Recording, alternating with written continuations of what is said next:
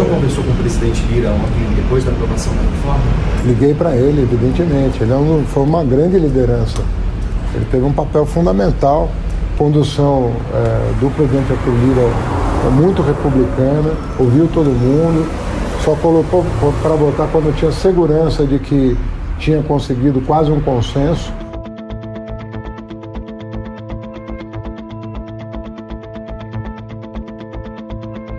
Parecia que a relação navegava num mar de rosas, com demonstrações públicas de respeito e elogios entre o ministro da Fazenda Fernando Haddad e o presidente da Câmara dos Deputados Arthur Lira. Negociando o texto, vendo os limites de cada um, a grandeza do ministro Haddad, que foi o negociador do governo nesse tema, em entender que se não fizéssemos as alterações que a Câmara fez no texto original, nós não teríamos apoio no plenário daquela casa.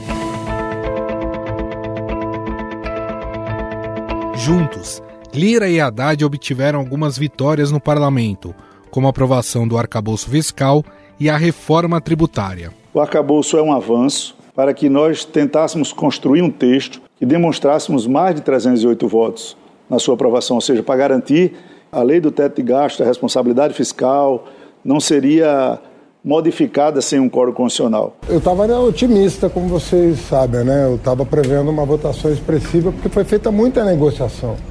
E o que eu senti é que as pessoas estavam é, genuinamente abertas ao diálogo porque sabem da importância da reforma tributária para o Brasil.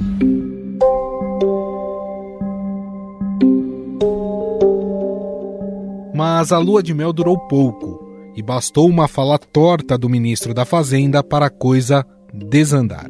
Em entrevista ao jornalista Reinaldo Azevedo, Haddad disse que a Câmara está com um poder muito grande e que não pode usá-lo para humilhar o Senado e o Executivo. A Câmara, assim, ela está com um poder muito, muito grande e ela não pode usar esse poder para humilhar claro. o Senado e o Executivo.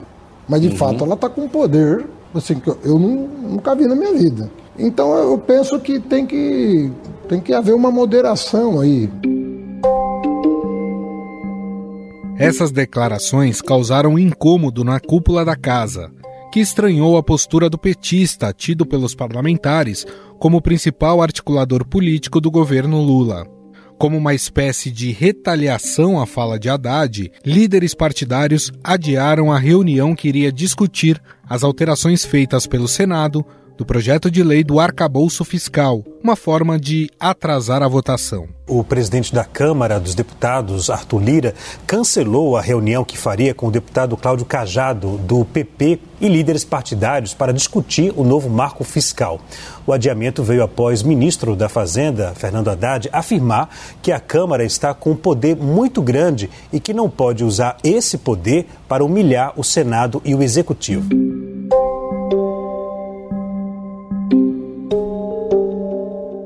O presidente da Câmara, Arthur Lira, disse que o arcabouço fiscal pode ser votado no plenário da Casa na próxima terça-feira, se houver consenso entre os deputados.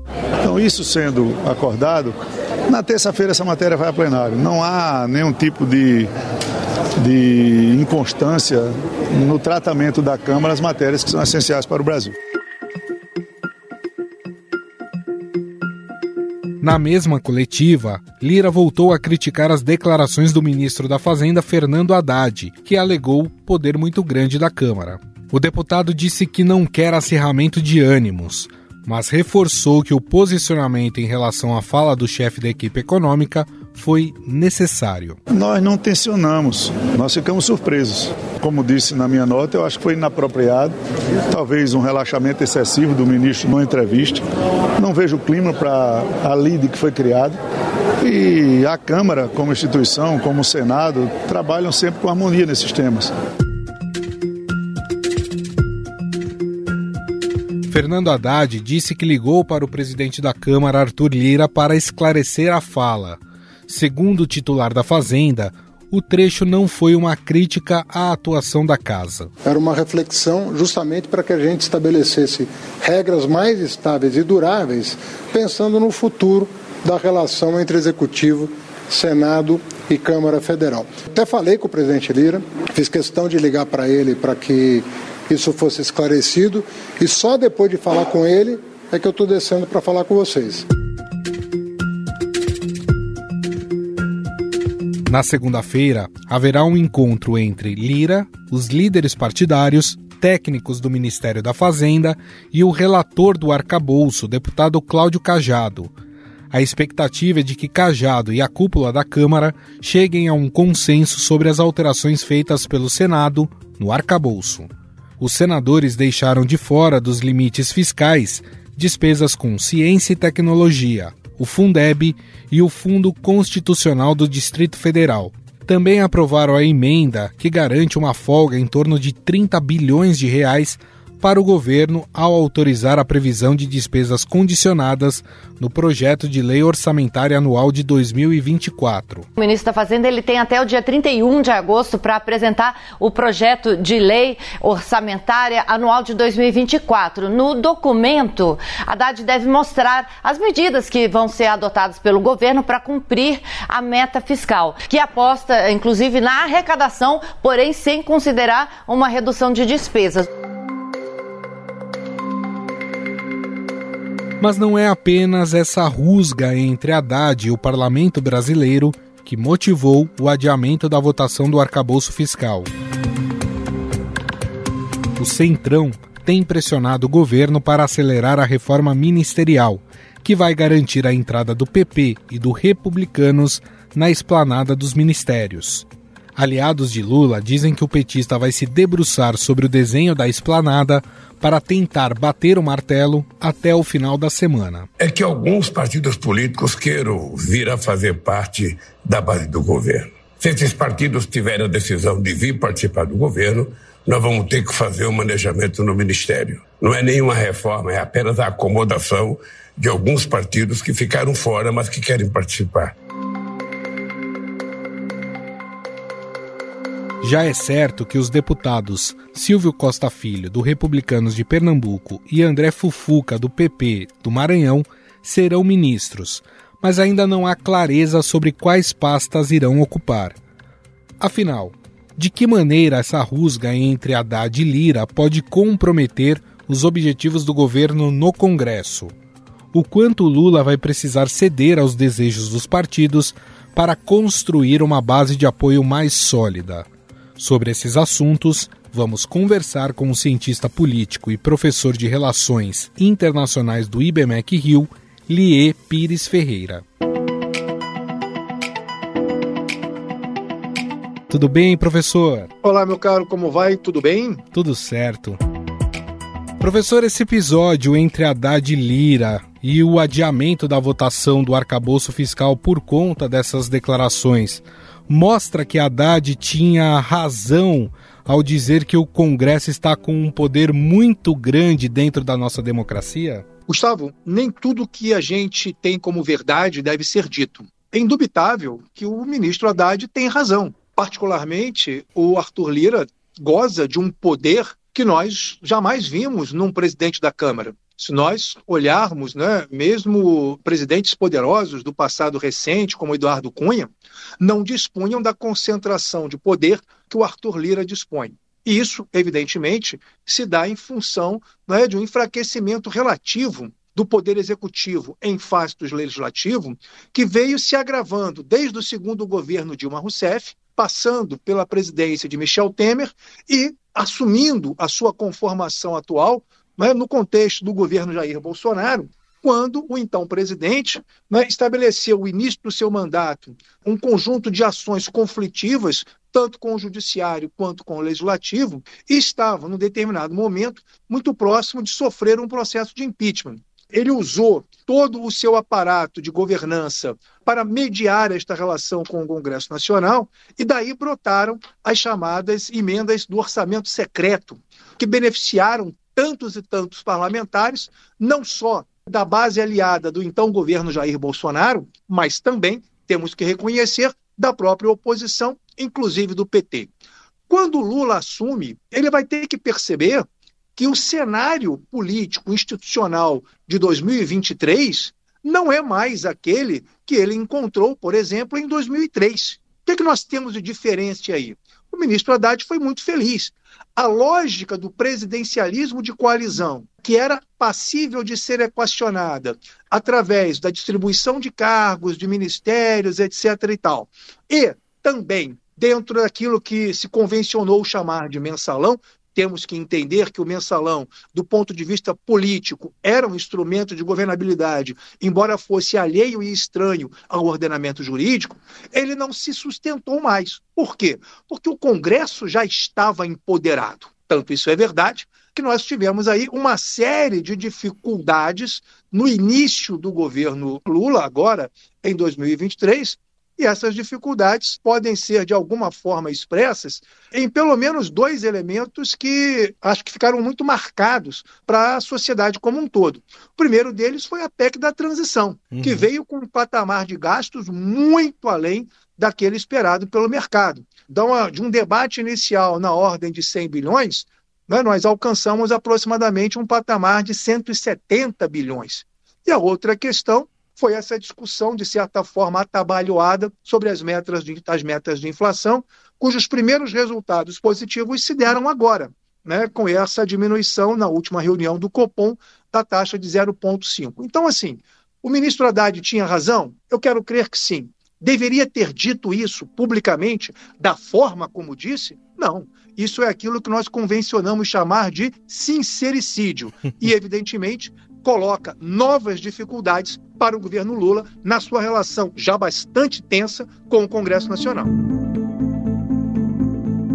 E é interessante isso que o senhor fala, professor, porque até agora a gente tinha visto uma relação de saldos positivos para o governo até agora, nessa relação com o legislativo. O próprio arcabouço fiscal foi aprovado na Câmara, a reforma tributária que era outro projeto do governo, também foi aprovado na Câmara, mas a gente percebe que uma fala pode arruinar com tudo e sempre parece que essa relação está andando por uma linha muito fina. Isso acontece, na sua visão, professor, por causa da atual composição do nosso legislativo ou isso é histórico no Brasil? Olha, a composição atual do legislativo, um legislativo conservador, para um governo que se pretende progressista, impõe sempre dificuldades naturais. No entanto, nós sabemos que esse Congresso, embora bastante conservador, e, digamos assim, né, em alguns aspectos até reacionários, né? temos aí bancada da bala, bancada ruralista e outras bancadas que são, assim, eu diria, mais do que conservadoras reacionárias, esse Congresso ele traz, contudo, uma facilidade né, na relação com o governo, que é o quê? Esse Congresso ele é profundamente fisiológico, para não dizer venal. Isso significa que a governabilidade tem um preço, e esse preço pode ser pactuado com as principais lideranças do Congresso, em particular o atual presidente da Câmara, Arthur Lira.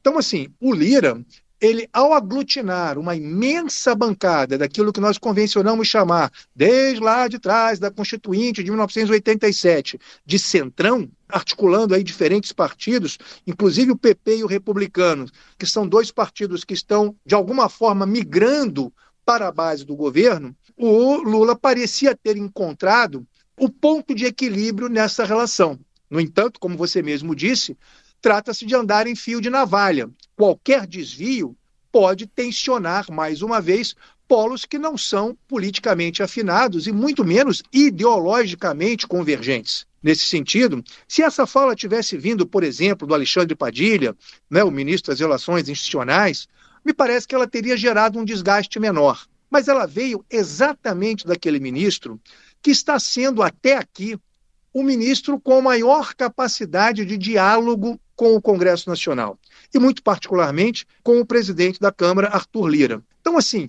uma fala vindo do ministro Haddad nesse momento, aonde a questão econômica, principalmente pela necessidade de aprovação do arcabouço fiscal, porque, como você mesmo disse, o arcabouço fiscal não está consolidado. Ele ainda tem que passar pela Câmara dos Deputados.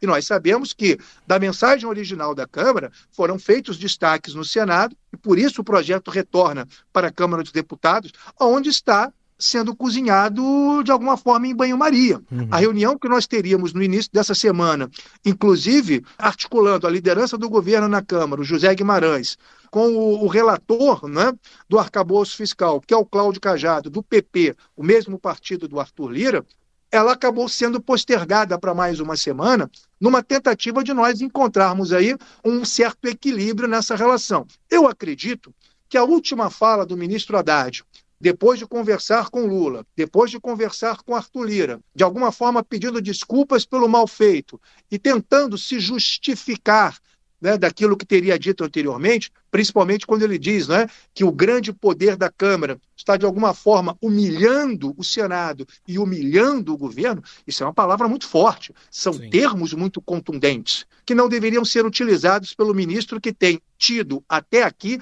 a melhor capacidade de diálogo em relação com uh, o legislativo como um todo, mas muito particularmente com a Câmara dos Deputados. Então, assim, vindo de quem veio, isso ganhou contornos ainda maiores. E no momento em que o governo tem, assim, algumas fragilidades. Por exemplo, hoje, mais uma vez, nós tivemos mais uma queda no índice da Bolsa de Valores. É, mesmo no campo da economia, onde nós temos aí, de alguma forma, um crescimento moderado né, da economia, um desemprego relativamente em queda, mas nós temos, por um outro lado, notícias que não são tão alvissareiras. Um certo aumento relativo dos gastos do governo, que já começa a gerar preocupações né, em alguns atores de mercado, fazendo com que a área econômica do governo, que engloba, engloba basicamente o Ministério da Fazenda e o Ministério do Planejamento de, de, de Tebet, de Simone Tebet, né, acabem sendo colocados aí na berlinda e têm que encontrar, ao longo dos próximos dias, uma nova forma de se rearticular e de se relacionar com a Câmara dos Deputados. Eu acho que a fala do Haddad foi bastante positiva. Vamos ver se os efeitos desta fala serão tão imediatos assim, principalmente para permitir com que o Lula faça uma viagem tranquila para a África, já que até aqui a pauta de política externa me parece que tem sido a principal pauta é, de sucesso do governo brasileiro. E vale lembrar, né, professor, que recentemente Lula também fez uma fala polêmica em relação à relação do executivo com o legislativo, em que ele diz que o executivo necessita mais do legislativo do que vice-versa. O executivo, ele tem a necessidade mais de estar alinhado com o legislativo do que o legislativo com o executivo. Em uma democracia, os poderes eles não deveriam ser equiparados e não um se sobressair ao outro, e quando isso acontece, a gente tem aquilo que a gente já está acostumado de relações pouco republicanas em relação à distribuição de cargos, distribuição de dinheiro? Falar em republicanismo no Brasil é uma piada, né? Particularmente num país em que a república foi proclamada por um golpe de Estado dado por um monarquista. De fato, nós ainda temos que fundar esta república né, no sentido etimológico do termo, né, de res pública, de coisa pública, de um certo equilíbrio nas relações de poder, de uma separação entre público e privado, é, na superação de elementos históricos, estruturantes da nossa organização social, como patrimonialismo, fisiologismo, dentre outros graves problemas é, que nós temos. Mas é evidente né, que nós podemos superar isso, se não do ponto de vista da estrutura, do ponto de vista das conjunturas políticas. E as conjunturas políticas, elas derivam necessariamente de relações de poder necessariamente estáveis e convergentes. Nós sabemos que, do ponto de vista da organização social e política brasileira, determinada pela Constituição Federal de 1988, nós estabelecemos na prática um governo, um presidencialismo de coalizão. Né? Essa expressão, cunhada pelo Abrúcio há bastante tempo, ela é, quero crer que uma das expressões mais ideais e perfeitas daquilo que é o sistema político brasileiro, aonde de fato o executivo ele depende né, de uma boa base de governabilidade no Congresso Nacional, sem a qual ele não vai conseguir avançar nas suas pautas. O grave problema, mais uma vez, como você mesmo apontou, é isso ser dito pelo presidente. Uma coisa somos nós, jornalistas, analistas e outros atores, que são capazes de fazer análises mais acuradas sobre as relações políticas no Brasil e denunciarmos esses aspectos até de forma veemente, contundente, enfim. Outra coisa é o próprio presidente da República externar este elemento, apresentando para o conjunto da sociedade, mas fundamentalmente para a classe política as vulnerabilidades que este governo, particularmente, vem encontrando na construção de uma base parlamentar necessariamente estável. Ora, como é que isso vai se, vai se construir no Brasil? Do ponto de vista da conjuntura, sem grandes transformações no ordenamento político, jurídico, etc., isso só vai se dar, Gustavo, infelizmente, né, é, pelo toma lá da cá é pela troca de cargos, de favorecimentos, é pelo equilíbrio no balanço de poder entre legislativo e executivo que se dá pela troca de interesses e convergências. Então, assim, não adianta nós sermos, digamos que, idealistas e acreditar que essas relações vão, vão se alterar de uma forma, de um modo para o outro. Para que isso se altere, ainda que no plano da conjuntura, é necessário que o governo se fortaleça, que o governo entregue bons resultados para o conjunto mais amplo da sociedade e que altere os termos das suas relações de negociação com o Congresso. Isso não está acontecendo nesse momento. O governo ainda encontra é, debilidades do ponto de de vista econômico, ainda encontra debilidades do ponto de vista político. A própria liderança do presidente Lula, que nós esperávamos que fosse uma liderança um pouco mais negocial né, e capaz de colocar panos quentes em momentos importantes, vem é, é, de algum modo né, trazendo algumas tensões. Estaria um exemplo aqui, quando ele diz que a questão da democracia na Venezuela, é, a democracia é um valor relativo. Uhum. Ora, como é que você diz que a democracia é um valor relativo né, se você é um país democrático? Se você enfrenta, inclusive, desafios né, à estabilidade e à ordem democrática dentro do seu próprio país, como é o caso, por exemplo, da tentativa de golpe do 8 de janeiro. Então, assim, em alguns momentos, o próprio Lula não tem ajudado na governabilidade. Mas também é importante nós entendermos que Lula talvez seja o maior dos negociadores que nós temos na política brasileira. E se o governo Lula quiser realmente ter a base de estabilidade para a governabilidade, que lhe é absolutamente indispensável e necessária, né, ele, o próprio Lula vai ter que entrar um pouco mais na articulação política do governo. Haddad, Padilha, José Guimarães, etc., podem ser nomes importantes e certamente são. Mas a figura institucional do presidente da República e a figura emblemática do Lula, elas se fazem absolutamente necessárias para a governabilidade, principalmente pelo fato de que, atualmente, o Congresso Nacional como um todo, mas muito particularmente o presidente da Câmara, Arthur Lira, ele trabalha numa dimensão, numa zona de conforto bastante grande, qual seja, né, o Congresso recebeu de presente do governo Bolsonaro o orçamento. O problema é que ele recebeu as benesses do poder, sem as responsabilidades do poder. Ou seja, ele tem as facilidades, né? ele tem a autoridade, mas não tem as responsabilidades que deveriam ser inerentes. Ora, quando isso acontece, nós temos uma situação muito ruim, né? onde, onde você tem uma possibilidade de exercício grande de poder sem que os custos da tomada de decisão lhe sejam diretamente cobrados. Para restabelecer né, o equilíbrio, para novamente nós colocarmos né, uma certa igualdade nos pratos dessa balança, vai exigir do governo, além de uma forte articulação política, com a presença necessária do presidente Lula, também que ele entregue para a sociedade grandes resultados, principalmente do ponto de vista econômico. E isso ainda não aconteceu. Perfeito. Bom, nós conversamos com o cientista político e professor de Relações Internacionais do IBMEC Rio, Lie Pires Ferreira, a quem gentilmente eu agradeço por mais do que essa entrevista, por essa aula que ele deu para a gente. Muito obrigado, viu, professor? Meu caro, um grande abraço, muito obrigado pelo convite. Me coloca à tua disposição e dos seus ouvintes para voltar a conversar contigo no momento que for necessário. Um grande abraço.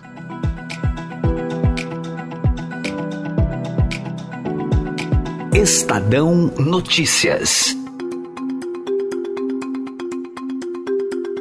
E nesta quinta-feira, o Estadão estreia seu mais novo podcast, Alcântara, o desastre espacial brasileiro. Durante sete meses, jornalistas do Estadão e da Rádio Eldorado investigaram o acidente ocorrido em agosto de 2003, quando o foguete VLS-1 pegou fogo ainda em solo e acabou matando 21 técnicos e engenheiros. Em três episódios, o podcast reconta a tragédia, investiga suas causas e revela quais são hoje os planos e desafios para que o Brasil volte a sonhar com o espaço.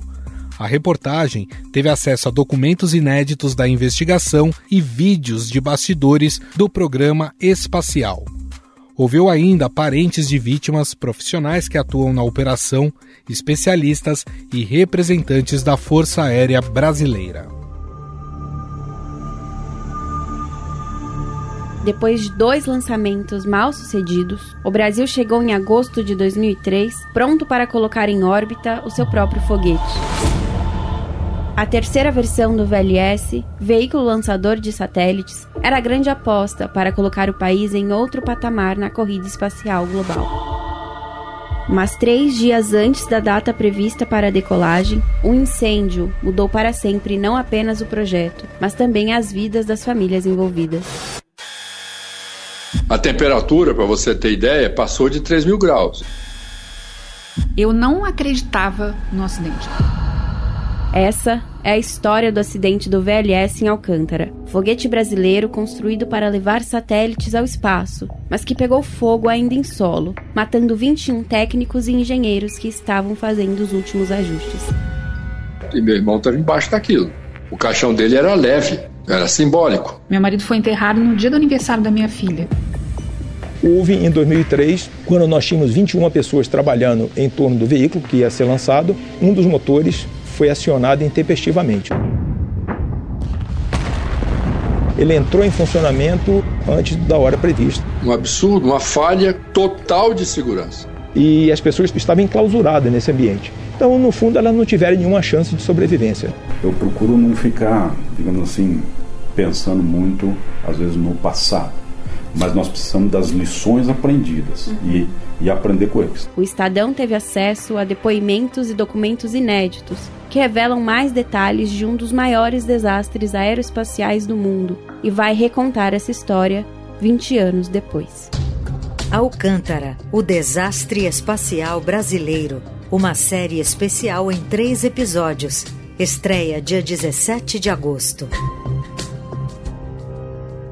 Para ouvir o podcast, basta colocar no buscador do seu app favorito Alcântara, o desastre espacial brasileiro. Estadão Notícias.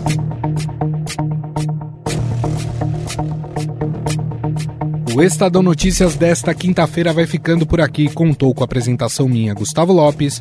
O roteiro, produção e edição são minhas, de Jefferson Perleberg e Gabriela Forte. A montagem é de Moacir Biasi. Mande sua mensagem e sugestão para o nosso e-mail podcast@estadão.com. Um abraço e até mais.